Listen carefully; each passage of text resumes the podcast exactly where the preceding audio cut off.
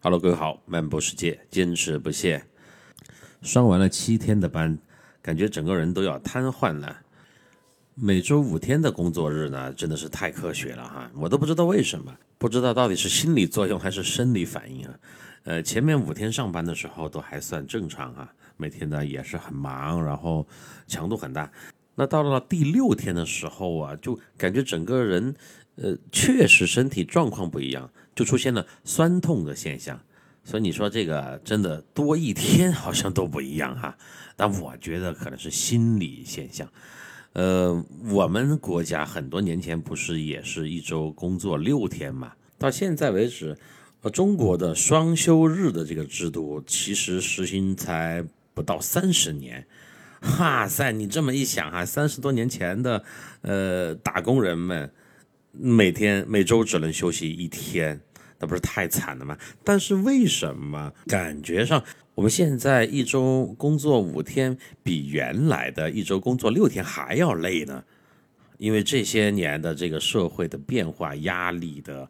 成倍的增长，让上班的朋友们都感觉到很劳累。还有一点，三十年前你玩手机吗？你上网吗？你除了上班，你每天晚上睡得也早，起得也早，生活极其的有规律。然后呢，整个生活方式也比较单一。你看现在，你白天上班再累，晚上玩手机也要玩到半夜，所以都是自己做啊，自己做出来的。谁让你不早点睡觉？那咱们这个双休日的制度是怎么来的呢？话说就要回到一九七九年的一月，当时我们国家有一个呃部门叫国家科委，也就是现在科技部的前身。那有一个领导，他叫做胡平先生。这个胡平先生呢，他当时担任的是科委的政策研究室的研究员。他在一九七九年就来到了联合国去开会。就他发现呀，每到星期五的下午，再繁忙的开会的节奏就会戛然而止。原来这里周六周日都不上班，人们都忙着去度周末去了啊。西方哈，前面我们旅游节目当中也说了很多次，你走到很多地方，不管是做生意的，还是这个平时开店赚大钱的，反正到了周日绝对不开门，必须要休息。所以当时科委那个胡平研究员就感受到非常的震撼，因为他没去美国之前，他的印象是资本主义非常的腐朽没落，正在垂死挣扎，人们呢活得非常的辛苦，一点都不幸福。但发现，哎，这里人居然每周只工作五天，于是回国以后呢，他就想在国内推动双休日。那当时国家科委的领导就很开明，听到这个想法以后呢，非但没有批评这个胡平，还支持他以此为课题搞了个研究。课题组啊，就搜集了当时世界上许多国家的工时制度，有欧美的，也有亚洲的邻国的啊，就了解了很多的信息。比如说，前苏联从一九六七年开始推行一周五天工作制，哇塞！苏联老大哥居然在六几年就开始一周只工作五天了，而且在苏联当时对七十个企业的调查数据的显示啊，劳动生产率提高了百分之八。课题组当时还有一个抽样调查发现，虽然中国当时实行的是六天四十八个小时的工作制，就是六八四十八吧，啊，工作六天每天八小时，但是有效的工时只占制度工时的百分之四十到六十。哼，剩下的时间用今天的话说，都在摸鱼。接着呢，课题组就设计了一份问卷，请大家在增加一天工资和不增加工资但增加一天休息当中做一个选择。结果在当时的那个经济条件下，有百分之八十以上的人选择了增加一天休息。后来胡平他们这个课题组啊，就写了一份报告。这个报告就得出一个非常重要的结论，就是缩短工时，客观上能够调整社会的劳动总投入，增加人们的闲暇时间，直接刺激消费。你看，这一下就又提升到了经济学的层面了。那我们现在什么国庆放八天呀，然后这个什么少小长假、大长假，其中的奥秘就非常的明显了哈。国家到底想要做什么？那这个课题解题以后，胡平呢就把报告就调递到了当时的他们的老大，就是科委的主任的手上，但是迟迟没有得到回复。嗯，这个主任姓宋，这位宋主任还是比较高明的。但是这个高明呢，其实是在咱们中国的官场里面非常通行的一种不拒绝、不赞同、不表态也不作为的呃方式。那这个胡平研究员呢，本来是费了这么大的力气，还想要去推行一周工作五天的这个制度的，但是迟迟没有得到上级的回答，再次追问他。那这个宋主任就说了：“如果真的按照你们这个意见去搞的话，你算一下，一年要少多少个工作日？如果经济大幅度下降的话，这是对国家多么大的损失呀！你负得了这个责吗？”听到宋主任这么一反问，胡平就吓住了。算了吧，这个责任可担不起呀，所以这件事就不了了之。当时是在一九七九年，一拖就拖到了一九九零年代。那九十年代是我们国家高速经济发展和改革开放幅度最大、呃成就最显著的一个阶段。经过了一九九二年的南方谈话以后，我国的发展水平就又上了一个台阶。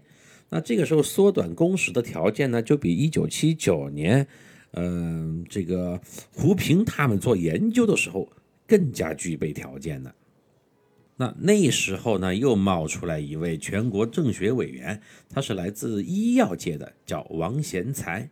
那这位王委员呢，最开始的时候就只是感到，呃，休息日如果太少的话，家务活又太重哈。你看当时请保姆的也比较少，包括当时呃家里面很多事情就是必须要自己去做，就两口子呀，一家人要分担家务。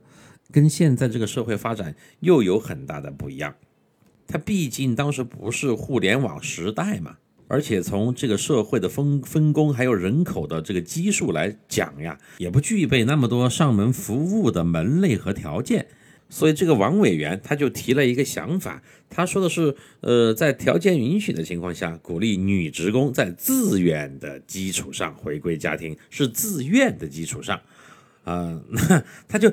很小心翼翼地向妇女界的委员提出了自己的想法，但是这位王贤才委员他自己是一位男性啊，那他这个想法刚刚被提出来的时候啊，当时就遭到了非常强烈的反对，因为女委员就说啊，你看这里面又牵扯到了呃这个女性地位的一个话题，女委员就告诉他，你千万不能这么提，你因为你这样提的话会遭到女同胞的公愤。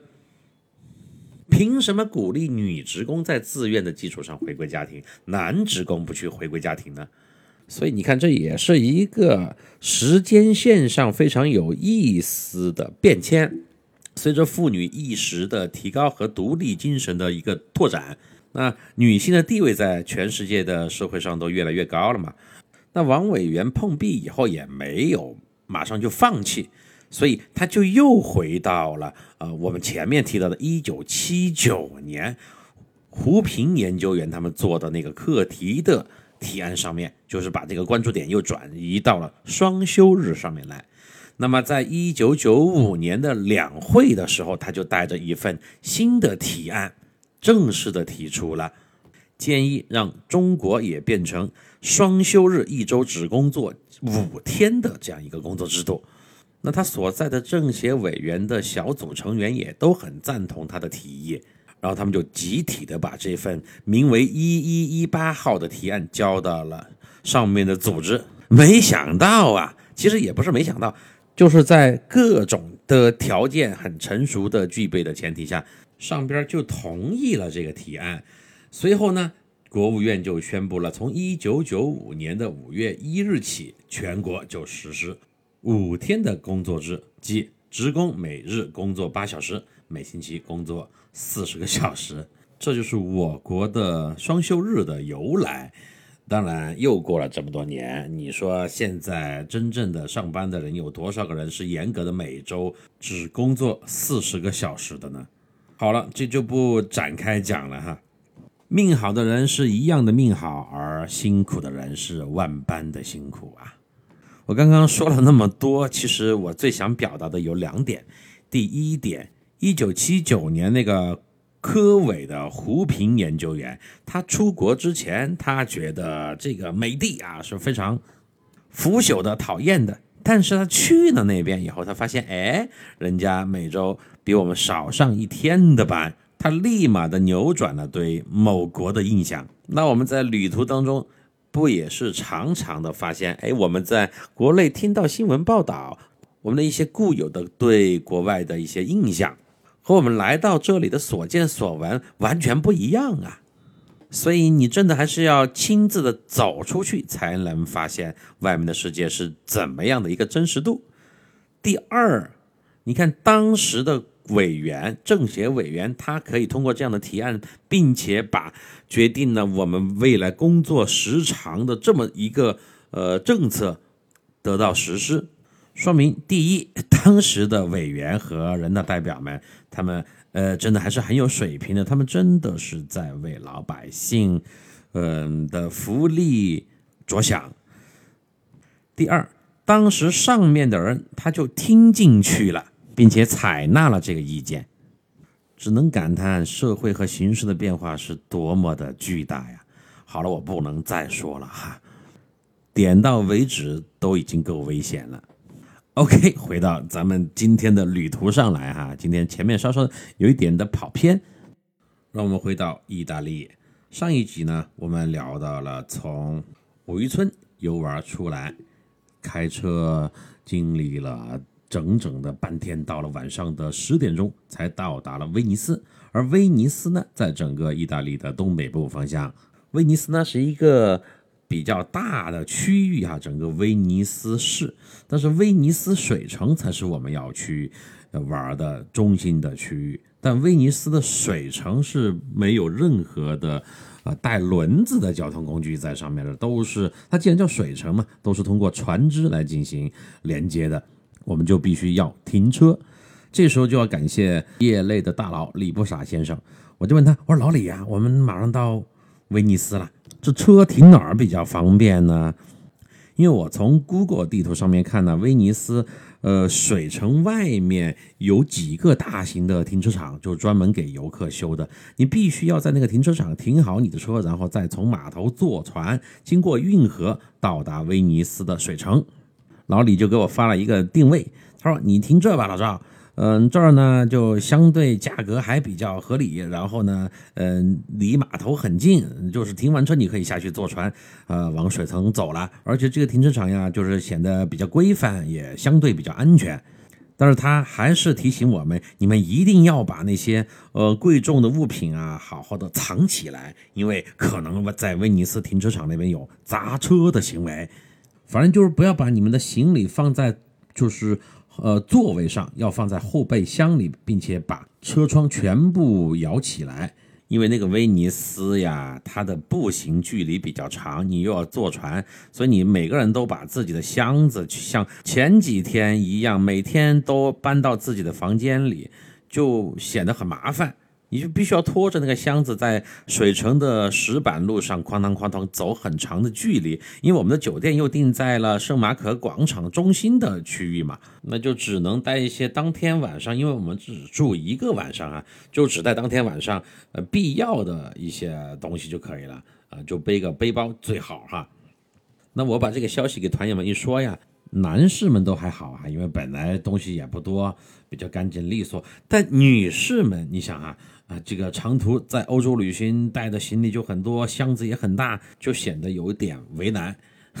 我呢就按照老李说的那个停车场导航过去，停好了车，从停车楼上下来的时候，我发现二号车有两位朋友没听话，一个是刘姐，一个是小张。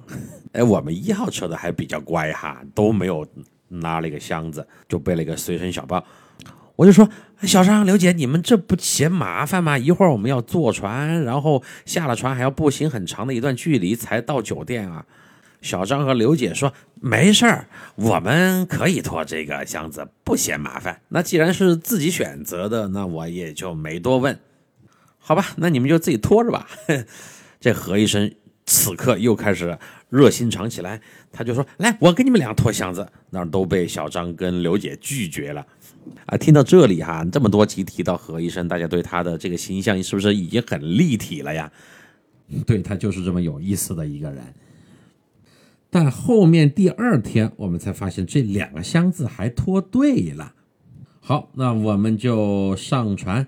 呃，感谢老李哈，他介绍的这个停车场离码头真的很近。下楼以后步行不到五分钟就来到了坐船的码头。那去威尼斯的这个水城区域的夜间的这叫什么通勤的渡船呢？是通宵运行的。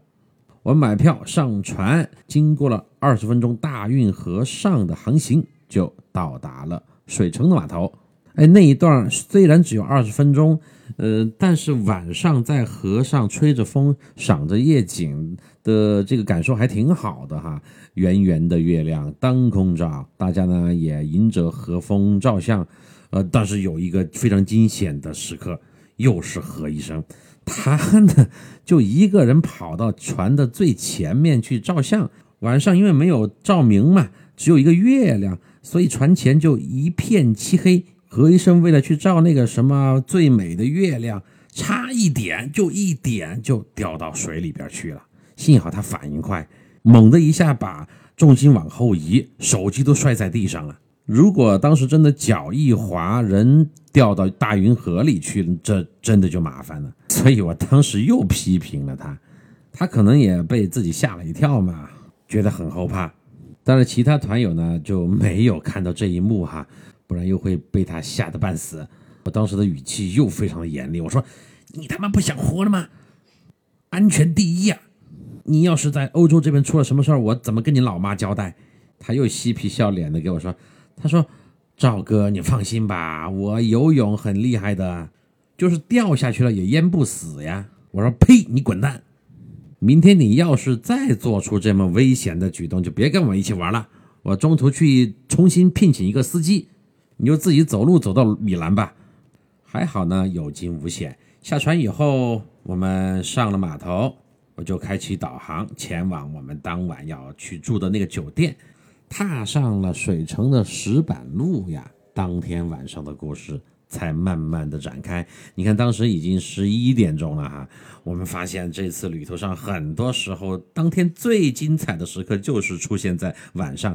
各位还记得我在分享佛罗伦萨晚上的那个那三段美妙的演奏的那一集吗？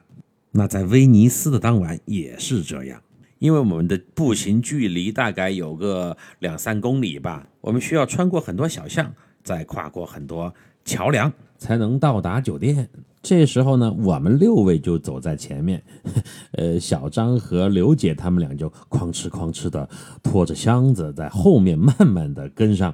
我就又开玩笑，我说二位，你们后没后悔拖箱子呀？他们说不后悔，这箱子能派上用场。但我也看得出来哈，他们其实在下车的时候是呃整理过那个箱子的。箱子呢虽然体积很大，但是里面的很多东西比较重的物品被拿出来的。所以其实拖起来，除了这在地上经有那种火车轰隆轰隆的声音之外呢，也还算比较轻松。我们就这样一路拍照，一路停留，一路欣赏威尼斯的夜景。走到一个桥梁的时候，Nancy 突然叫住了，他说：“他说，哎，你们看，这是不是那个最新的《碟中谍》里面出现的那个场景啊？就是《碟中谍七》嘛。我们出发之前才在国内看过那个电影。”哎，我一看，真的，也就是当时汤姆克鲁斯跟反派人物在桥上扭打在一起，非常精彩的打斗场面的那座桥。而旁边的路灯发出来的灯光都是一模一样。这一天的行程，客观来说是比较劳累的啊。你看上午多早就起来去武夷村，然后呢又坐了那么长时间的车，到了晚上应该是比较疲惫了。但是在水城看到电影当中的场景真实的出现在眼前的时候，大家又开始兴奋了起来。旅途就是这样一波高潮，随着前一波高潮的结束，接踵而至。我们走进了水城威尼斯的中心区域，发现脚下越来越湿了，因为呢那两天整个威尼斯涨水了，就在还有一小段路穿过一个狭窄的小巷子，就马上到达酒店的时候，走在队伍最前面导航的我停住了。为什么？因为这条小巷全部被水淹了。我目测了一下，这水还不浅呀，后面还有两位拖着箱子的呀。所以我就临时决定，算了，咱们稍稍绕一段，从后面另外一条路去酒店啊，就避开这条被水淹没的小巷子，行吧？那大家又跟着我 重新出发，就绕了一圈。但绕了十分钟以后，我们发现没辙，因为这个区域全部都被水淹了。那个时候，大家的耐心呢，也在慢慢的开始消磨，脸上出现了一丝不耐烦的神色和疲惫。因为我们发现，我们绕的这条路的水更深，我当时自己也有一点点的崩溃。因为再继续绕的话呢，体力消耗越大，时间耽搁的越久。当时已经快要到十二点钟了，我就给他们说：“我说你们等一下，我前去探探路。”我就来到那个水深最深的那个地方，脱了鞋子，挽起了裤脚。我那天还穿着长裤，我去试探了一下这里的水深。啪！一脚下去，这个水啊，马上就没过了我的膝盖。那以我的身高都没过了膝盖，那后面几位女士可能就要到他们的大腿的位置了。我回来以后就告诉他们。我说不好意思，各位啊，没想到这边的水更深，怎么办？现在有两个选择。第一呢，我们绕回去最开始的那条路，那边水还浅一些，可能就在脚踝的位置；或者咱们就从这个水深处趟过去。没想到他们全部说就从那儿过去，我们脱鞋啊，我们不怕，一会儿洗澡就行了。好嘛，大家既然这么勇敢，所以我就走在了前面，然后，呃，照顾各位，慢慢的脱鞋趟水，走过了这段路。然后那两个箱子呢，我们两位男士把它高高的举过了头顶，呵呵以抗洪救灾、抢救物资的姿态，把这两个箱子呢运送过了这段水路，终于到达了酒店的大厅。那个场面真的是非常搞笑，我们八个人全部赤脚，带着一脚的水印呢，来到了酒店的大堂里。那大堂值班经理就接待了我们，看着我们这副模样啊，他其实一点都没有笑出来，因为估计当天晚上几乎所有的游客都是以这样一种方式到达酒店的。但是这位经理呢，倒是穿着非常的得体哈，西装、领带、马甲、西裤，从头到脚显得非常的绅士。我收好了护照，然后交给了经理，很快的办好了入住。进到房间以后，才发现这个酒店跟咱们前面住的都不一样。这个威尼斯呀，它特别讲究传统感，就从房门的钥匙就看得出来。钥匙不大，但是钥匙圈上的那个牌铜牌特别的沉重啊，就是那个印了一个，比如说三零二这个房门号的一个牌子，上面还有雕花，就显得呀，威尼斯这个地方。特别的古朴传统，又有腔调。我觉得用这个铜制的吊牌砸把人的头上砸出一个大洞都可以啊！怎么这么恐怖的想法？那房间里面呢，也是装修的很像中世纪哈，呃，红色的墙面，整个床品呢也是红色的床单和被子，床头也是圆拱形，还有雕花，是木质结构的。墙上的壁灯呢？也散发出很有历史韵味的灯光。我跟小张还住一个屋嘛，那小张看到这样的房间，再次感叹：“哇塞，赵哥，我太喜欢这个房间了！这里的风格很像《哈利波特》里面的装修啊。”因为他是一个哈迷嘛。我说喜欢就好，要不今天晚上你开着灯睡哈，可以继续欣赏这个房屋内部的装修，早点洗澡睡觉吧。哪知道小张。说不行，赵哥，我要出去玩我在佛罗伦萨那天晚上都没有夜游成，就是你们呃在那个看到他们表演的那天晚上。今天晚上威尼斯，我必须得弥补那个遗憾。我说小张啊，张小弟呀，现在已经十二点了，你不累吗？他说不累呀，我一定要出去。你们不出去的话，我自己一个人都要出去。我一想，确实啊，你看第二天中午我们按计划就要离开威尼斯前往米兰。现在虽然已经是凌晨了，但夜晚的威尼斯我本人也没有见过呀。这是我第三次来到威尼斯啊，第一次也是十几年前了。我说行吧，那我们问一下其他的朋友愿不愿意去。群里一问，老杨和何医生他们俩居然马上就同意了。然后四位女士呢，可能当天确实有点累了，呃，就拒绝了。所以我们四个大男人就下楼 来到了圣马可广场，走了不到五分钟就到了，因为我们住得很近嘛。刚刚踏进广场。哇塞！四个人被惊讶的目瞪口呆，被眼前这一片魔幻的景象完全震惊了。整个圣马可广场上淹满了水。这个广场是一个长方形，四周呢是围绕着市政厅的楼房，而房屋顶上全部安装了一排排整齐的灯光。那个灯光本来就非常的有气势，有队列感呢。然后又映射在了整片的广场上的水面上，不明不暗，恰到好处。广场的正上方，一轮明月和灯光一起配合着，把整个广场以及四周的建筑全部投射在水面上。这明明就是两个广场啊！我们甚至都分不清楚地面上的广场是真实的呢，还是倒影里的广场是真实的呢？这个画面美轮美奂。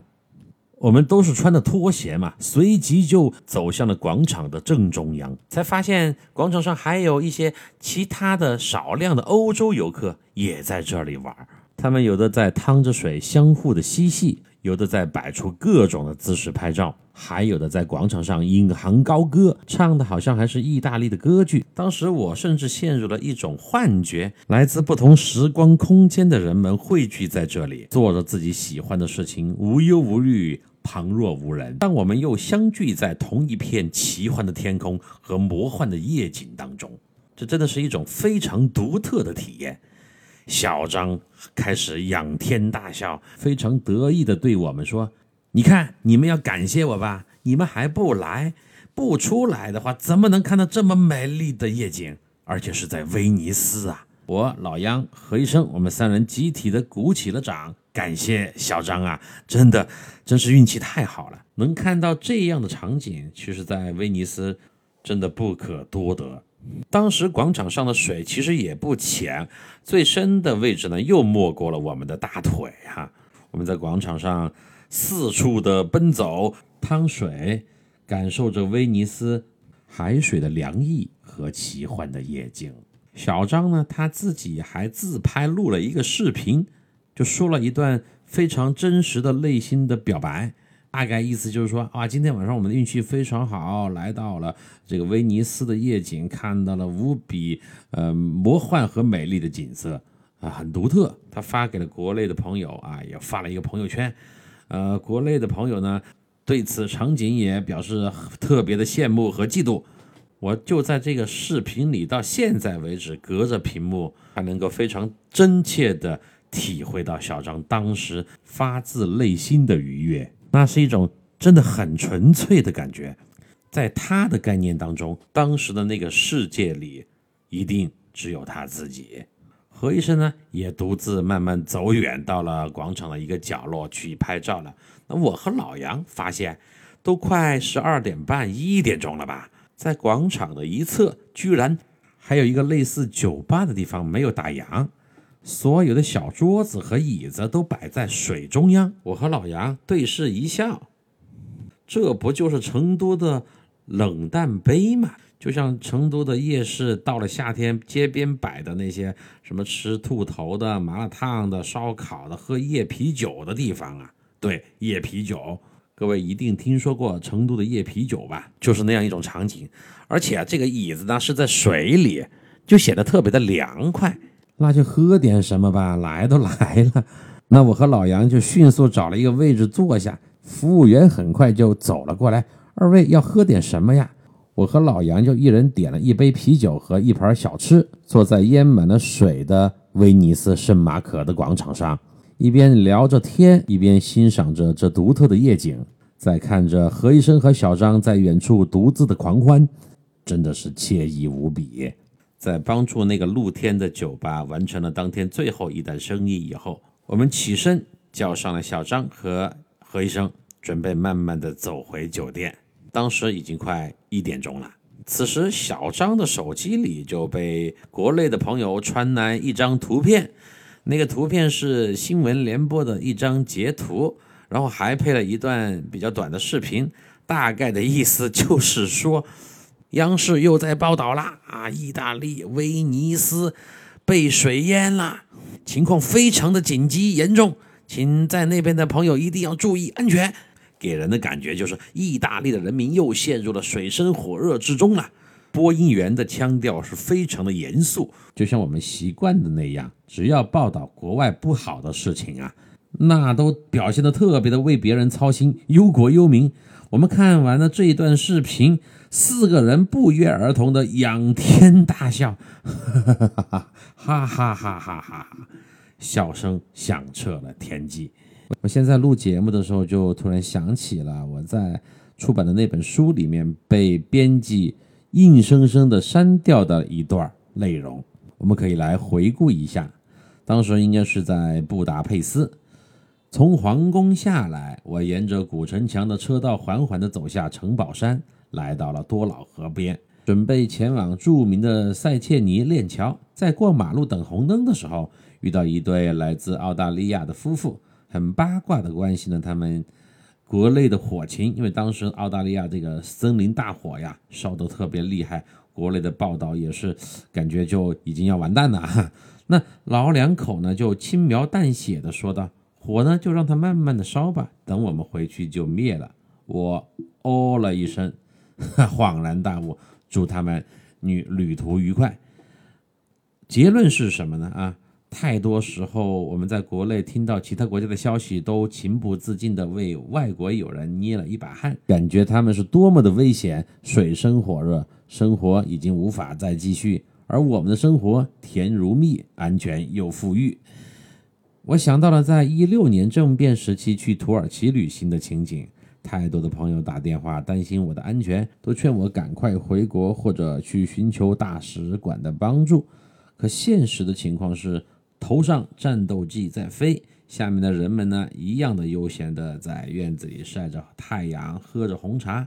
还有一次去菲律宾，所有的人都劝我放弃，说那边排华很严重，达到了高潮。而实际情况是，我在马尼拉还有薄荷岛与当地人民欢乐一家亲，在纽约时代广场和美国朋友。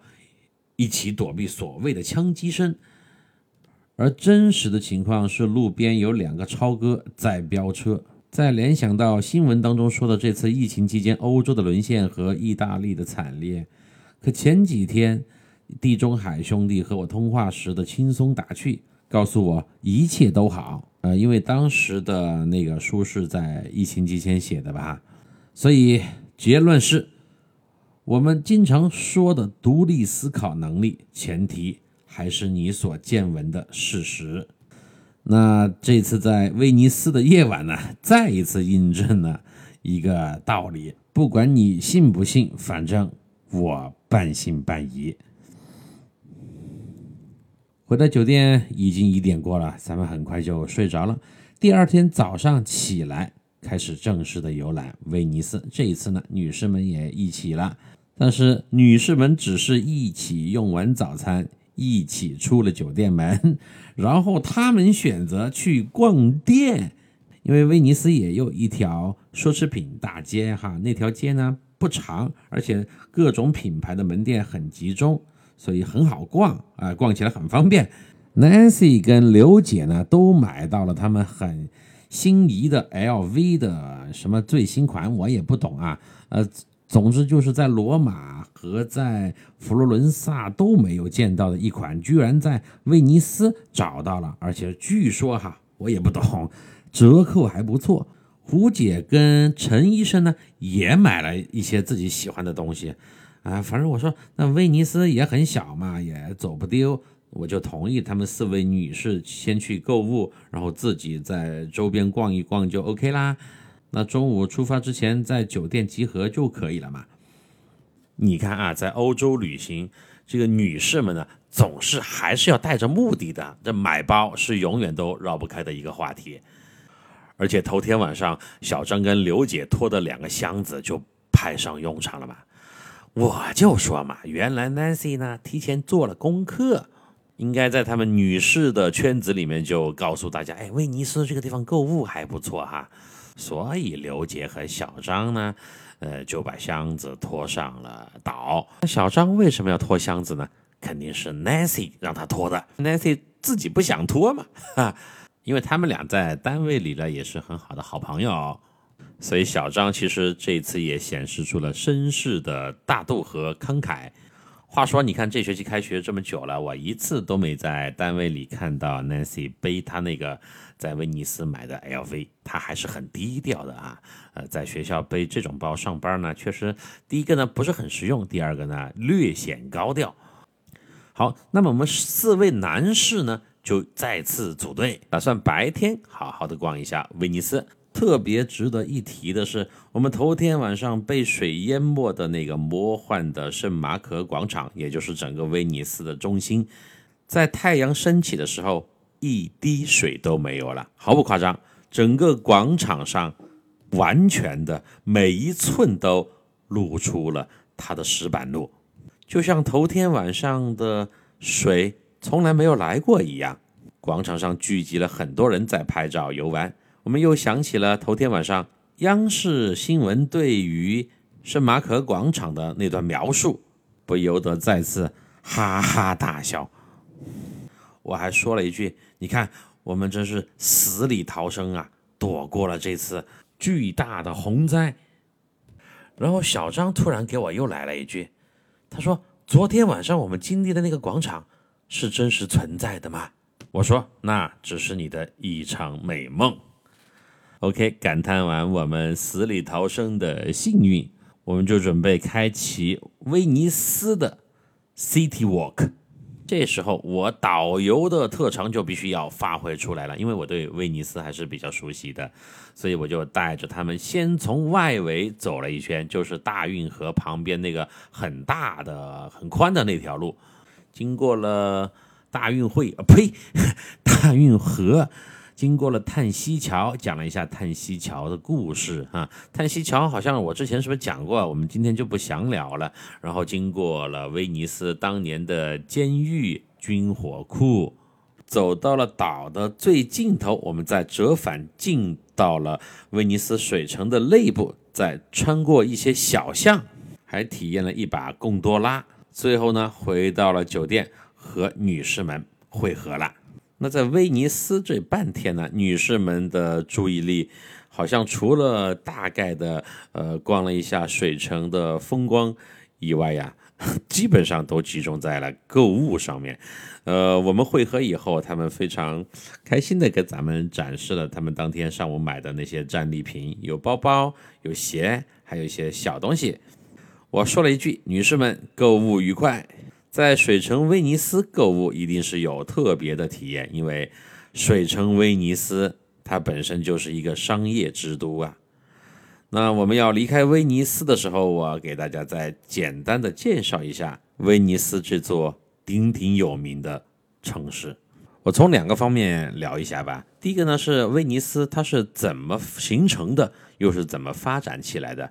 第二个呢就是它如何繁荣起来的，尤其是它的商业。那说到威尼斯，咱们得提一下罗马。罗马是在意大利靠南边的位置，而威尼斯在罗马很靠北的方向。最早其实没有威尼斯这个城市的。那么罗马城市里的难民，他们为了逃避日耳曼人的攻击。就逃亡到了这里来避难。最开始呢，只是一块很小的陆地的地方。他们发现此处啊，交通非常的便利，四通八达，可以上蹿下跳，就打算长期在此居住。那随着难民越来越多，人口的增加，最开始的那块很小的陆地就不够用了。人们呢，就运来了很多的木桩子。当将这些木桩子呀插入到了威尼斯下面的海水之中，然后呢，又从亚得里亚海运来了一种叫做伊斯特拉的石头。这种石材呀，防水性能极好，又坚固，可以死死的、稳稳的压在木桩子上面，然后再在这个石头上面砌上砖，就建成了一座座的建筑。因为砖比伊斯特拉石头轻了很多，所以也不会出现房子严重下沉的问题。就这么一点点一块块，城市规模越来越大。对我们来看，它其实就是通过木桩子，然后石头和石头上面的砖房建立起来的这么一座海上的城市。从另外一个角度说来，它好像就是一座悬浮在海上的超大型的轮船。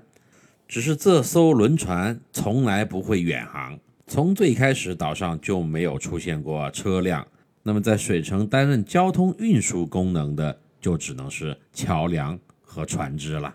整个威尼斯水城就是由一百一十八个小岛、两千多条大大小小的水道和四百座桥梁交织而成的。